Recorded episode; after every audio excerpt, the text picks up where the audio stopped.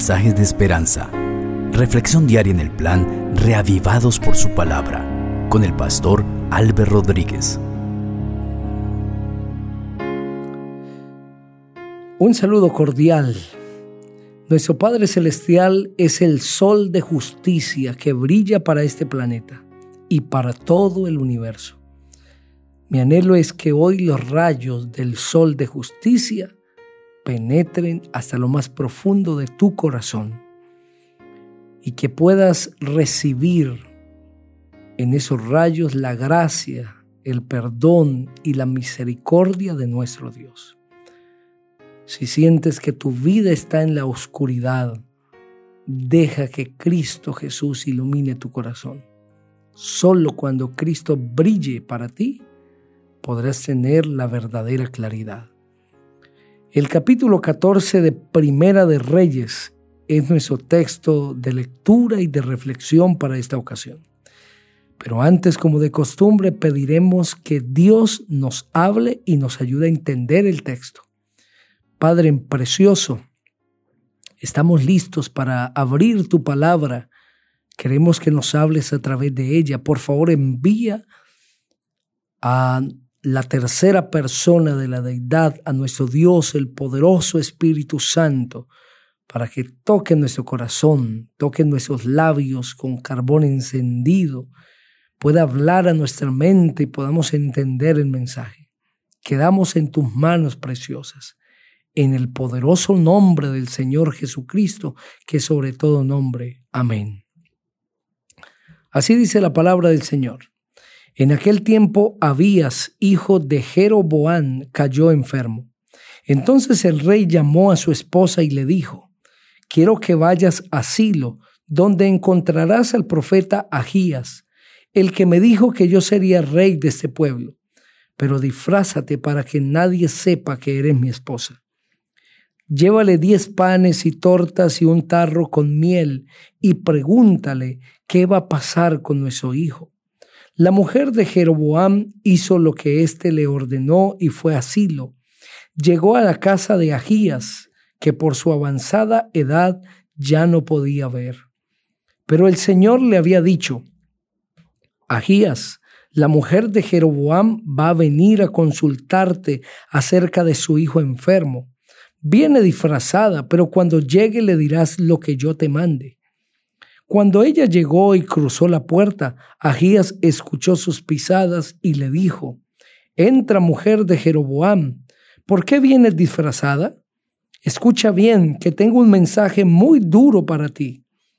Regresa con Jeroboam y dile, así ha dicho el Señor, el Dios de Israel, yo te levanté del medio del pueblo y te hice jefe de los israelitas.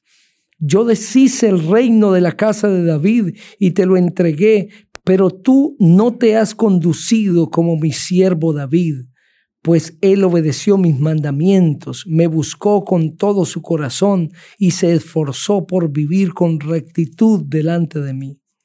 Pero has actuado peor que todos los que reinaron antes de ti te has fabricado dioses ajenos y has fundido sus imágenes para hacerme enojar y luego me volviste la espalda. Por eso yo haré que tu descendencia caiga en desgracia y que muera todo varón que te nazca. Lo mismo si es siervo que es libre. Barreré a tus descendientes como se barre el estiércol hasta que no quede nada. A cualquier descendiente de Jeroboam que muera en la ciudad se lo comerán los perros, y el que muera en el campo se lo comerán las aves de rapiña. Así lo ha dicho el Señor. Y tú, mujer, regresa a tu casa, pero en cuanto pongas un pie en la ciudad, tu hijo morirá. Todo el pueblo de Israel llorará por tu hijo y lo sepultarán, porque todos los hijos de Jeroboam, él es el único que le agradó al Señor, por eso será el único que será sepultado. El Señor va a elegir a un rey que exterminará a toda la descendencia de Jeroboam y lo va a hacer ahora mismo. El Señor sacudirá al pueblo de Israel como sacude el agua a los juncos y lo arrancará de la buena tierra que dio a sus antepasados, luego por haberse fabricado imágenes de acera y por ofender así al Señor, los esparcirá más allá del río Éufrates. El Señor va a entregar a Israel por causa de los pecados de Jeroboam, pues hizo pecar a mi pueblo. Después de oír esto, la esposa de Jeroboam se marchó y se fue a Tirsa, y cuando entró en la ciudad su hijo murió. Sepultaron al niño, y el pueblo lloró por él como el Señor le había dicho al profeta Agías. Todos los hechos de Jeroboam y las guerras que libró han quedado registradas en el libro de las historias de los reyes de Israel. Jeroboam reinó 22 años y cuando fue a reunirse con sus antepasados, reinó en su lugar su hijo Nadab. Roboam, hijo de Salomón, comenzó a reinar sobre Judá a los 41 años de edad y reinó 17 años en Jerusalén, la ciudad que el Señor eligió de entre todas las tribus de Israel para que allí estuviera su nombre. La madre de Roboán se llamaba Noama y era amonita. Y el pueblo de Judá hizo lo malo ante los ojos del Señor y lo hicieron enojar más que sus antepasados, a pesar de que estos cometieron muchos pecados. También construyeron altares en los montes y bajo los árboles frondosos hicieron estatuas e imágenes de la diosa Acera practicaron actos repugnantes, como la prostitución masculina, que era una costumbre de los pueblos que el Señor había arrojado del territorio ocupado por los israelitas. Cuando Roboam llevaba cinco años en el trono, llegó Sisac, rey de Egipto, y atacó Jerusalén y se adueñó de los tesoros del templo del Señor y del palacio real. Fue un saqueo total que incluyó los escudos de oro que Salomón había mandado hacer. Para reponerlos, Roboán mandó hacer escudos de bronce y los puso al cuidado de los oficiales que vigilaban la entrada del palacio real. Cuando el rey entraba en el templo del Señor, los guardias se llevaban los escudos y los ponían en la sala de la guardia.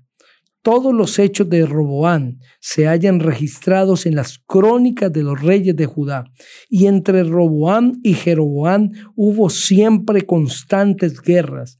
Cuando Roboán murió y fue a reunirse con sus antepasados, fue sepultado junto a ellos en la ciudad de David Noama la amonita fue madre de Roboán. A la muerte del rey reinó en su lugar su hijo Abías. Ese capítulo es clave para entender los siguientes capítulos de aquí en adelante. Básicamente hay dos aspectos muy importantes que debemos tener en cuenta en la lectura de este y los demás capítulos. El primero es que a partir de aquí se va a presentar dos reinos. El reino de Judá con sede en Jerusalén y el reino de Israel. Estos dos reinos son la división de el reino que Salomón gobernó y en el que David y Saúl reinaron. Ellos reinaron sobre todo Israel, pero como ya lo leímos a la luz de los capítulos anteriores, después de que Salomón murió y por la rebelión, por la apostasía de Salomón, el Señor determinó que el reino se dividiría, que quedaría diez tribus juntas y dos también juntas, pero que serían como el agua y el aceite, se mantendrían separados. Así que a partir de ese momento vamos a encontrarnos con los reyes de Judá y con los reyes de Israel. Debe entenderse que Israel está conformado por diez tribus y Judá por dos tribus.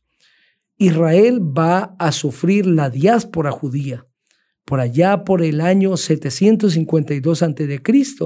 y Judá va a sufrir también la deportación a Babilonia en el año 600 antes de Cristo.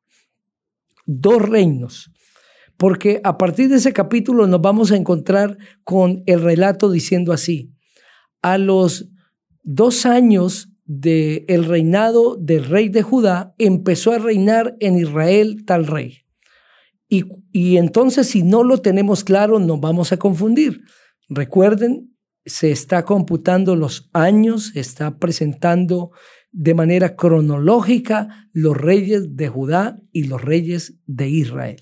Número dos, a partir de ese momento, la vida de los reyes se va a cerrar con la siguiente expresión, y fue a reunirse con sus antepasados, o sencillamente eh, fue sepultado con sus antepasados. Esa expresión fue a reunirse, no denota que haya una conciencia de acción después de la muerte, de tal manera que alguien muere y se va, como en algunos casos y algunas personas quieren presentar, y es que hay vida después de la muerte.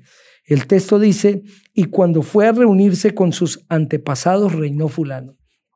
Esta expresión, y cuando fue a reunirse, debe entenderse a la luz de otras expresiones que dicen, fue sepultado con sus padres, o sencillamente se reunió con sus padres, en el caso de José, de Moisés, o se reunió con sus antepasados. Esa expresión se reunió no está haciendo referencia a una reunión en la que hay varias personas que asisten, sino que muere y pasa a la misma condición que sus antepasados y fue sepultado juntamente con ellos porque fue sepultado en el mismo sepulcro de su familia, de sus antepasados o sencillamente de la misma forma y en la misma condición. Por lo tanto, esta expresión se va a usar para cerrar el ciclo de vida de todos los reyes de aquí en adelante. Y fue a reunirse o se reunió con sus padres, con sus antepasados, hablando de la muerte del rey. Murió igual que sus antepasados. En el capítulo que hemos leído nos hemos encontrado con el reinado de dos reyes que tienen eh, nombres parecidos, Jeroboam y Roboam. Incluso que tienen hijos que a los que le pusieron el mismo nombre. Es decir, Abías. El hijo de Jeroboam se llama Abías y el hijo de Roboam se llama Abías. Es que ese nombre Abías tiene un significado interesante. Jehová es mi padre. La diferencia es que el hijo de Jeroboam muere Abías, el hijo de Jeroboam, muere y Abías, el hijo de Roboam, lo sucede en el trono. Es el siguiente rey de Judá.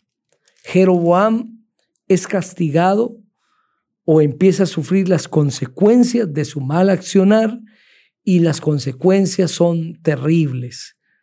Toda su familia va a morir, va a desaparecer y también sus hijos van a tener que padecer eh, unas muertes eh, no realmente no muy buenas, muertes terribles, tanto así que el Señor anuncia que sus cuerpos no serán sepultados, que los que mueran en la ciudad o en el campo serán devorados por perros, por fieras o por aves de rapiña. Y el Señor le dice a Jeroboam, que por él no haber obedecido a los mandamientos del Señor, su reino será cortado con su muerte. Ninguno de su familia le sucederá y así fue. Tristemente, el Señor le dio todas las indicaciones a Jeroboam para que él obedeciera, incluso a Roboam y a todos los reyes, pero muchos de ellos decidieron ser desobedientes. ¿Por qué las consecuencias de la falta de Jeroboam son tan graves por el conocimiento que Jeroboam tiene de Dios. La verdad es que las consecuencias serán en relación con el conocimiento y la luz que tengamos del Señor. Entre más luz tenemos, más responsabilidad tenemos, más responsables delante del Señor somos. Jeroboam tiene todo el conocimiento, conoce el camino del Señor, sabe las implicaciones de sus decisiones, pero a pesar de eso desobedece. Sabe que Él es el rey y que si Él se desvía, todo el pueblo se desvía. Queridos amigos, las decisiones que nosotros tomamos tendrán implicaciones para vida eterna o para perdición y otros que son influenciados por nosotros, que están al cuidado de nosotros, al amparo nuestro, sufrirán esas consecuencias. Que el Señor nos dé la sabiduría para tomar decisiones de acuerdo a su santa voluntad. Deja que Él hoy reine en tu corazón. Entrégate a Él y el Señor te llevará de triunfo en triunfo. Quiero invitarte para que juntos oremos. Padre, gracias por el mensaje de tu palabra enséñanos cada día y que podamos depender de ti. En Cristo Jesús. Amén. Dios te bendiga.